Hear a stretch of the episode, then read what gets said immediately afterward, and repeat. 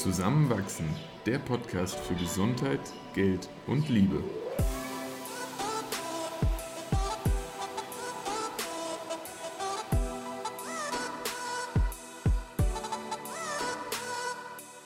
Willkommen zu einer neuen Folge von Zusammenwachsen. In Folge 15 ging es um Lieblingsbücher zum Thema Gesundheit. Heute geht es um, unsere Buchempfehlungen zur Liebe. Unter anderem sprechen wir über die fünf Sprachen der Liebe, was Duft mit Liebe zum Leben zu tun hat und wie ein Buch unser Liebesleben auf den Kopf gestellt hat. Viel Spaß beim Zuhören. Wir waren letztes Wochenende nicht in Wien, sondern haben uns auf einen einsamen Berg in der Steiermark zurückgezogen. Und äh, willst du kurz beschreiben, was wir dort gemacht haben übers Wochenende? Wir haben den sonnigen Herbst genossen und äh, waren im Regen spazieren. das, war, das war wirklich schön. Und außerdem haben wir eigentlich das ganze Wochenende von Freitagnachmittag bis Sonntagmittag an einem neuen Projekt gearbeitet, worauf ich mich schon total freue. Einem Podcast-Projekt, aber vielleicht geht es auch ein bisschen darüber hinaus. Da, da darf man dann, glaube ich, gespannt sein. Und wenn ihr auch gespannt seid, dann dürft ihr euch nämlich schon in eine E-Mail-Liste eintragen. Den Link dazu findet ihr auf jeden Fall in den Show Notes. Und ähm, ja, wir schauen dann mal, wann das Ganze online geht. Aber wenn ihr in der E-Mail-Liste seid, werdet ihr auf jeden Fall als rechtzeitig und als Erste darüber informiert werden. Wir genau. freuen uns auf jeden Fall drauf. Ja, und der Link ist wie gesagt in den Show Notes. Aber heute reden wir ja gar nicht über das Wochenende, na. Und was genau wir da gemacht haben, das äh, kommt ja erst an einem späteren Zeitpunkt, sondern wir reden über eins unserer Lieblingsthemen oder eins meiner Lieblingsthemen, oh, nämlich schon uns. Bücher. Ja. Und zwar, es gab ja schon eine Folge zu unseren Lieblingsgesundheitsbüchern. Mhm. Heute geht es um unsere Lieblingsliebesbücher.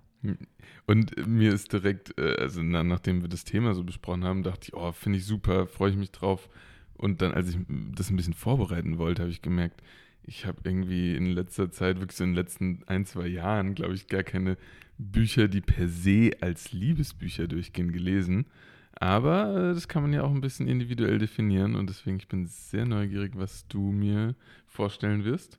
Und ähm, auch nochmal dazu, Liebesbücher muss ja nicht heißen, dass es jetzt so ein Nicholas Sparks Sommerroman ist oder irgendeine. PS, ich liebe dich. Oder Twilight Story. Oh, ähm, das habe ich sogar gelesen. Ja, ich auch. Und Schon fand ich damals sehr cool und habe ich jetzt erst äh, über Empfehlung von äh, dem Boban äh, herausgefunden, über diese Podcast-Folge, die du auch gehört hast, wo es um Rollenbilder in oh, ja. äh, Teenie-Romanen ja. und klassischen Filmen geht, äh, erfahren, dass das eigentlich eine sehr toxische Beziehung ist, die die da führen. Extrem und das überhaupt nicht romantisch eigentlich ist.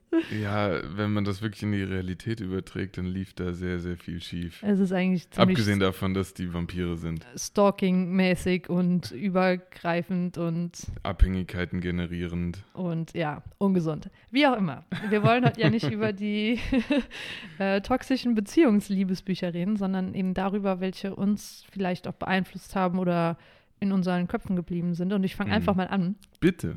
Und zwar ist es ein Buch, das ist so dünn wie eine Broschüre. Und man, also ich behaupte, es reicht auch, wenn man sich die Zusammenfassung dieses Buches auf irgendeinem Blog durchliest oder über Blinkist anhört. Ähm, es heißt Five Languages of Love, Five Love Languages. Okay. Und es ist, es beschreibt ein sehr einfaches Konzept, wie unterschiedlich Menschen lieben.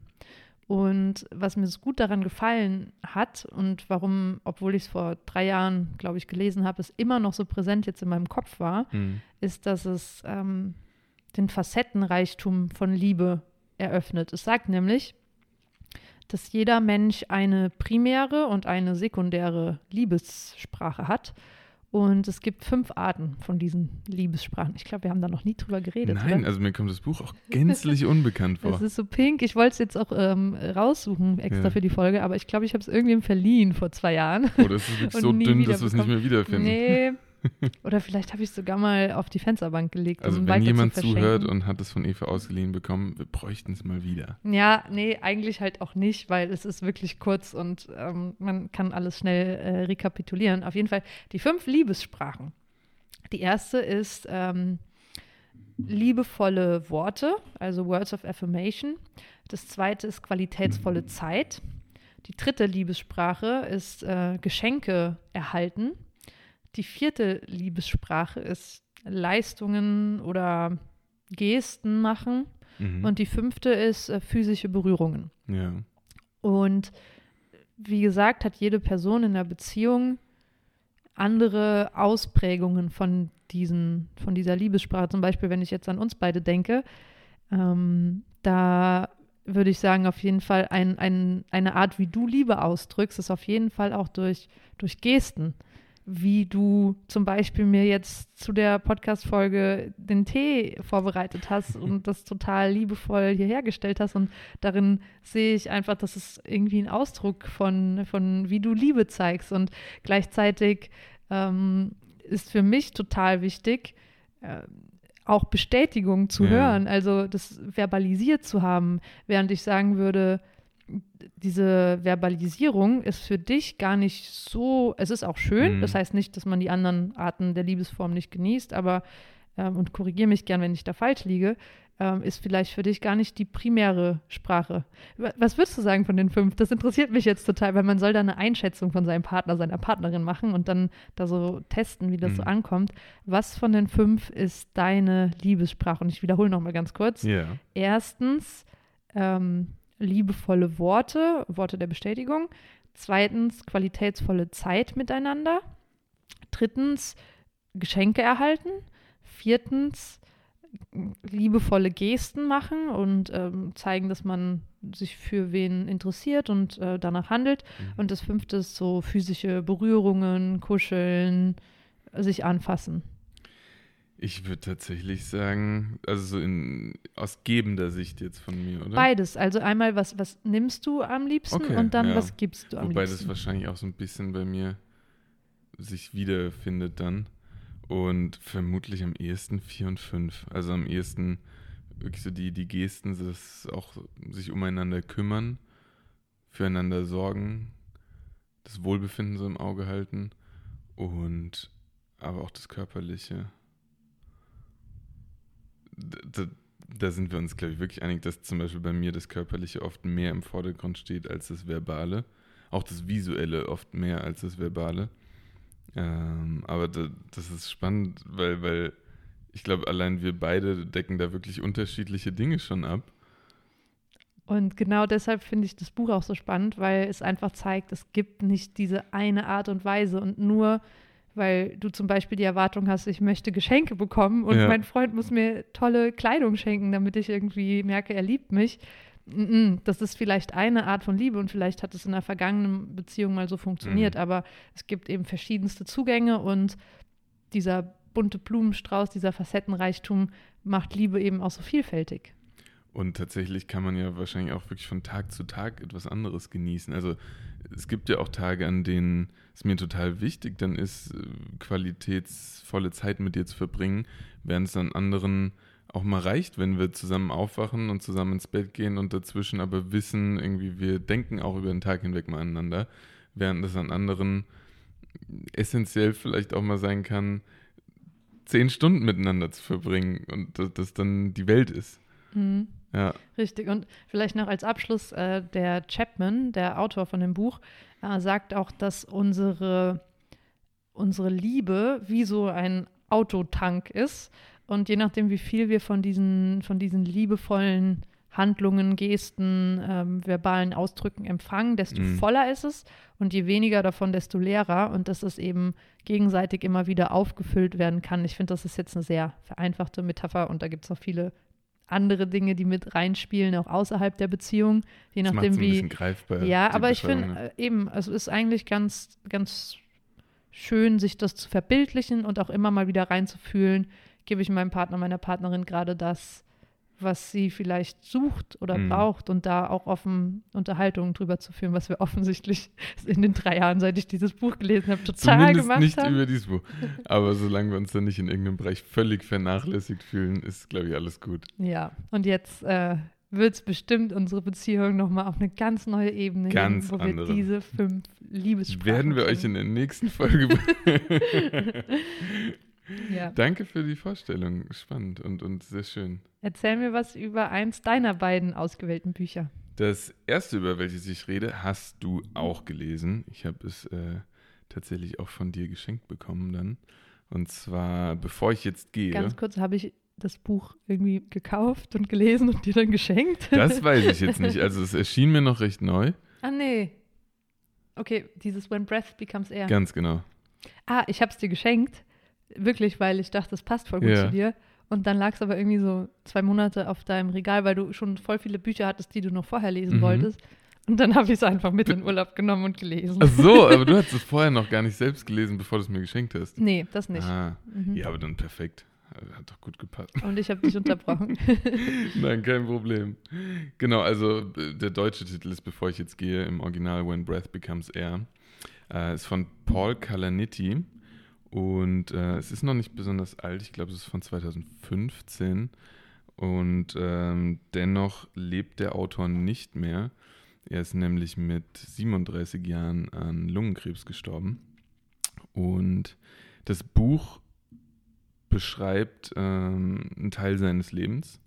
Das Buch beschreibt ja aus, aus seiner Perspektive, wie er aufwächst, wie er eine Begeisterung für gewisse Dinge entwickelt, unter anderem auch das Schreiben selbst, die, die Poesie, ähm, auch die Geschichte interessiert ihn immer, aber auch der, der Mensch und die, die Beziehungen zwischen Menschen haben immer irgendwie eine zentrale Rolle in seinem Leben eingenommen. Und letztendlich entscheidet er sich, Medizin zu studieren in den USA. Und während dem Studium entscheidet er sich dann final in die Neurochirurgie zu gehen. Und ähm, beschreibt es auch als eine sehr anstrengende Zeit für sich und seine Frau, mit der er mittlerweile verheiratet ist. Und äh, sie haben eine sehr, sehr ja, helle Zukunft vor sich. Also er ist wirklich so auf der Überholspur, er kriegt alles gut hin, er hat, hat viel Rückhalt in der Klinik ähm, und ist ja jetzt im Ende seiner Assistenzarztzeit, also kurz davor, wirklich dann ja so richtig anzukommen, das, was, was er immer so angestrebt hat und wo die Familie auch viele Opfer gebracht hat. Und dann bekommt er die Diagnose Lungenkrebs im Endstadium. Und das stellt natürlich das ganze Leben komplett auf den Kopf. Er, er negiert diese Diagnose am Anfang auch. Also er, er will das gar nicht wirklich wahrhaben. Er möchte erste Behandlungen gar nicht eingehen. Und obwohl er dann in einem super Team dann betreut wird, weil die Leute im Krankenhaus ihn ja auch alle kennen, ähm, ist es ein, so ein Auf und Ab am Anfang, bevor er sich eingestehen muss, er muss jetzt irgendwie sich damit auseinandersetzen und nicht nur er, sondern eben auch alle Menschen um ihn herum, die, die ihm, ihm wichtig sind.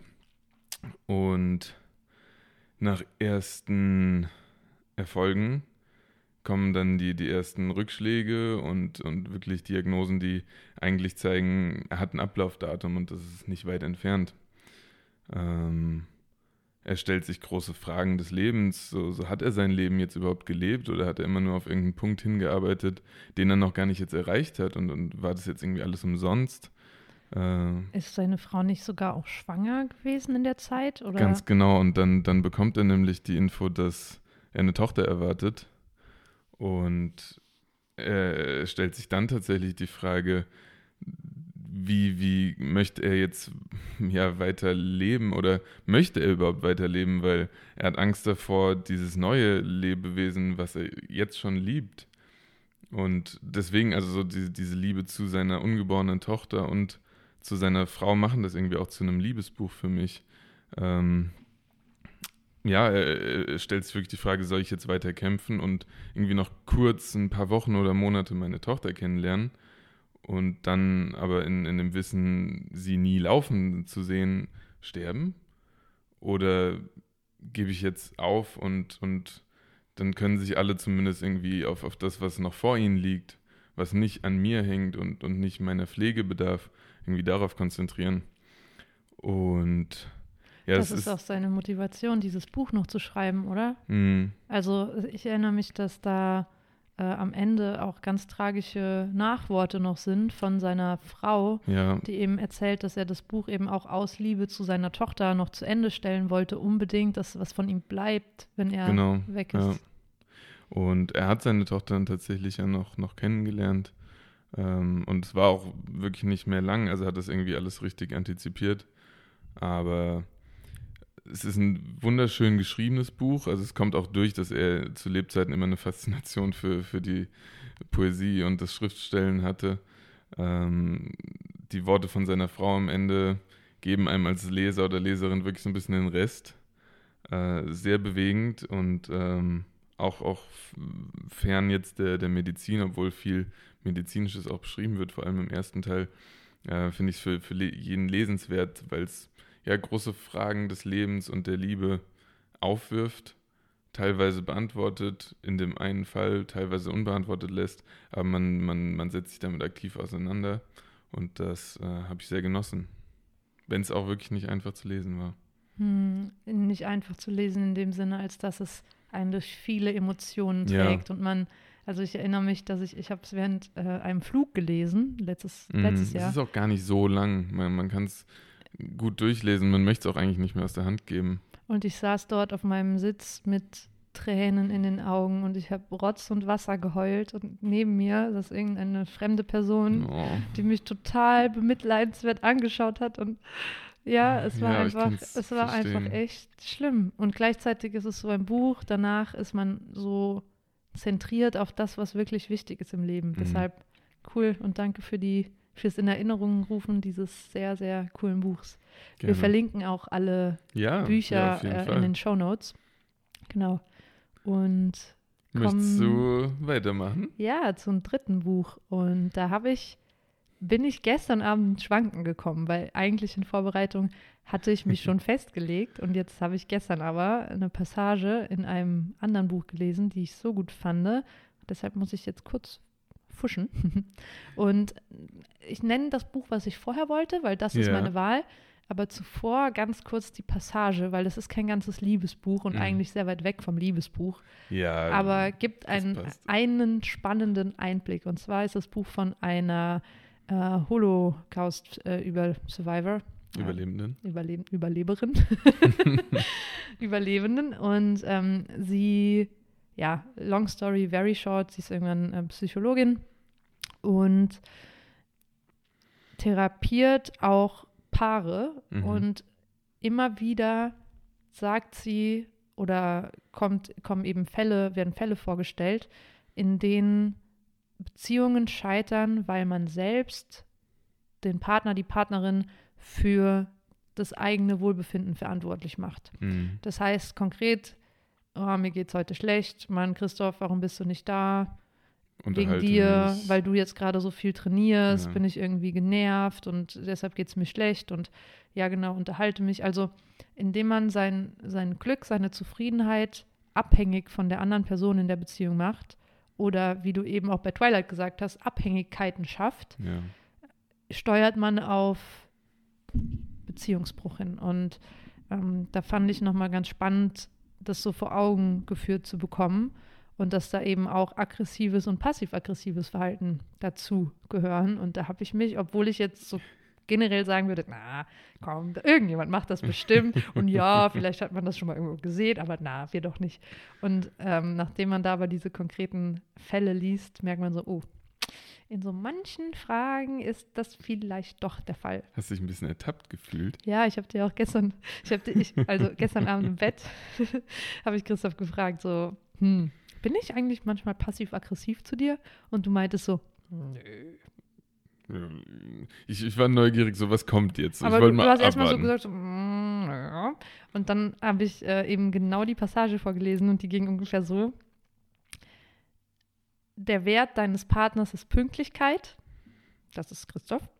Und das bin ich wirklich. wenn ein etwas belastet oder stört, dann zögert man absichtlich die, das Erreichen des Zieles heraus und stellt sich mit seinem Verhalten dem sogar entgegen. Und als ich das dann vorgelesen habe, war es so, oh, weil es doch auch manchmal vorkommt, dass ich mit meinem Verhalten echt dann langsam gehe oder noch was suche und du hast sogar manchmal angefangen irgendwie abzuwaschen, bevor wir gegangen sind oder so und, ja, und dann habe ich mich echt gefragt, ha, okay, nochmal überdenken. Aber ja, wie gesagt, also das Buch, äh, das heißt The Choice von Dr. Edith Eger. Sie lebt sogar noch Hm. und äh, ist auf jeden Fall in der Passage und auch darüber hinaus extrem bereichernd, auch wenn es sehr, sehr schwere Kost ist und man mit nach Auschwitz genommen wird und danach denkt, oh mein Gott, es ist so schlimm, Deutsche zu sein, weil unsere Geschichte so belastend ist.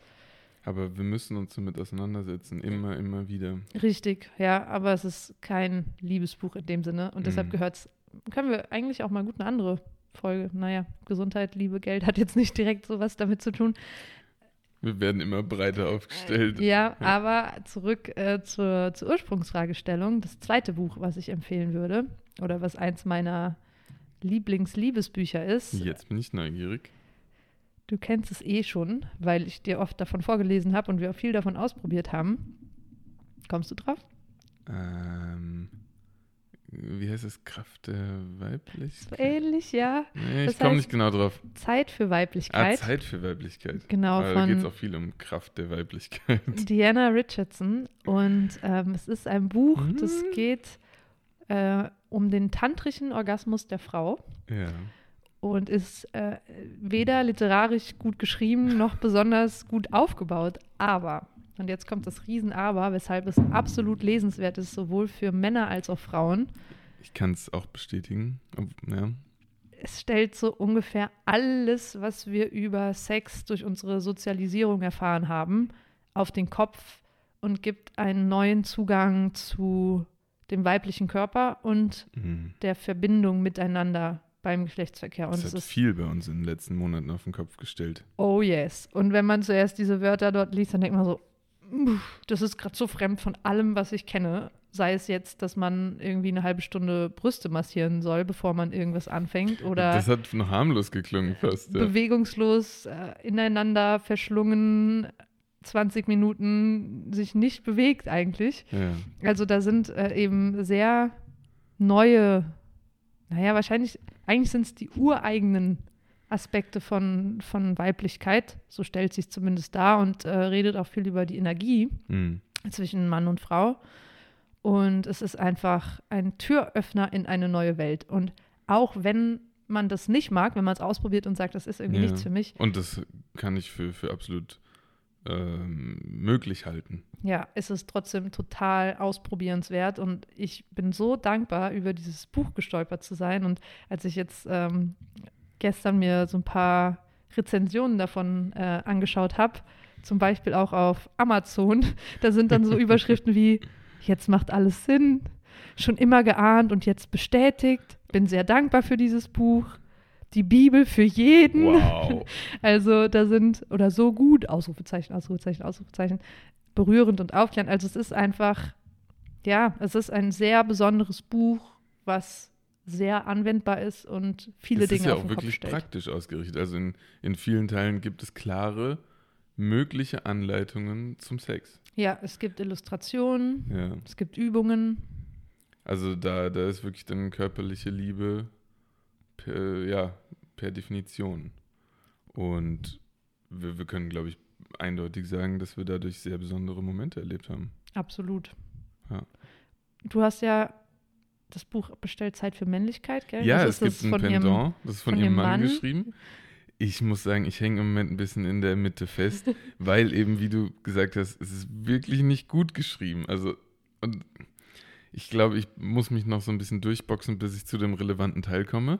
Vermutlich hat er sich das am Ende aufgespart. Ähm, vielleicht fühle ich mich aber auch noch entspannt beseelt von den Inhalten deines Parts. Und ja, irgendwann werden wir es zusammenführen, obwohl das, glaube ich, jetzt schon ganz gut geklappt hat also mit deinem Input. Ich bin noch dran, ich bin noch dran. Ähm, Und ich habe das Buch auch nie zu Ende gelesen. Ach, hast du gar nicht? Nee.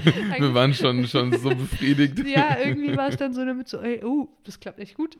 Cool, lass uns das nochmal machen und nochmal. Und jetzt ist es irgendwie so, ja, ich habe es echt nie weitergelesen. Können wir beiden nochmal parallel reinschauen ins jeweilige. Ja, Ja, spannend.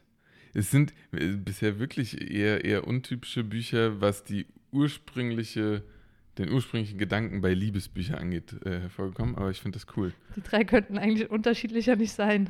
Und es geht ganz unterschiedlich weiter. Bitte. ähm, ja, also es ist wirklich ein spezielles Buch, was jetzt kommt. Und zwar ist es Pan Aroma von Tom Robbins. Also ich muss ja hier meiner, meiner Mom danken, die mir das empfohlen hat. Sie hat mir irgendwann vor, oh, ich schätze, drei, vier Monaten eine bestimmt fünfminütige Sprachnachricht geschickt, in der sie eigentlich nur davon geschwärmt hat, wie gut und aber gleichzeitig besonders und auch verrückt das Buch war, was sie gerade gelesen hat. Sie hat es selbst vor mehreren Jahren von einem guten Freund geschenkt bekommen, jahrelang irgendwie liegen gelassen, dann gelesen und war völlig fasziniert.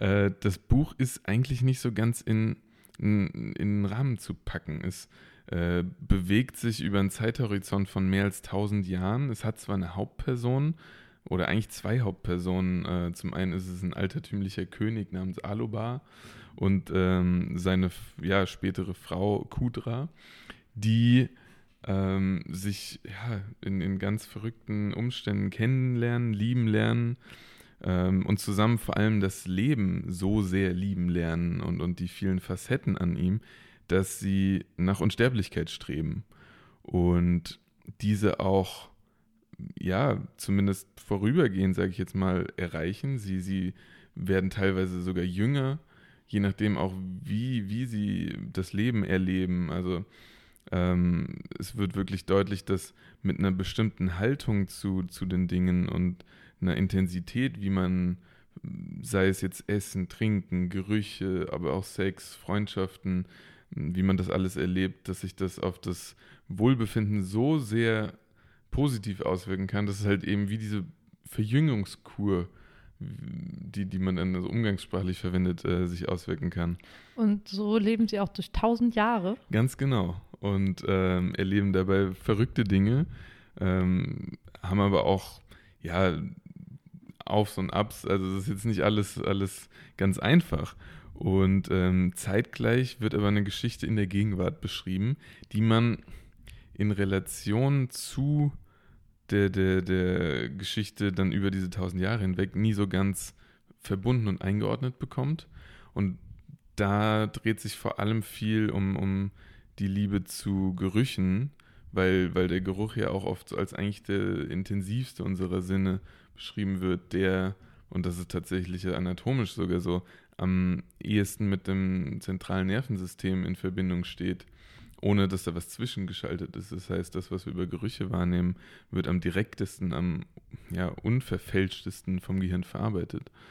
Und äh, die, die, die Geschichten fließen ineinander über, die, die Leute ähm, ja, verlieben sich und entlieben sich, aber so diese Liebe zum Leben, die bleibt immer bestehen und, und am Ende klärt sich auch alles, was an vielen, vielen Fragen in dem Buch aufkam, auf.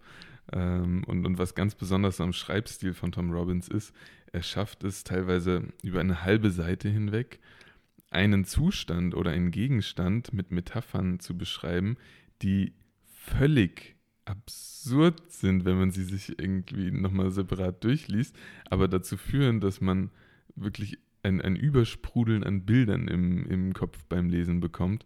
Also es ist eine Kunst und deswegen sowohl literarisch als auch inhaltlich für mich ein sehr besonderes und irgendwie sehr liebgewonnenes Buch geworden. Das macht mich jetzt richtig neugierig. Es klingt ja. total schön. Es klingt komplett out of the box und über jeglichen Tellerrand ja, irgendwie hinaus. Ja, es ist auch teilweise wirklich sehr vulgär und sehr direkt und dann wieder so ganz seicht und poetisch. Es ist verrückt.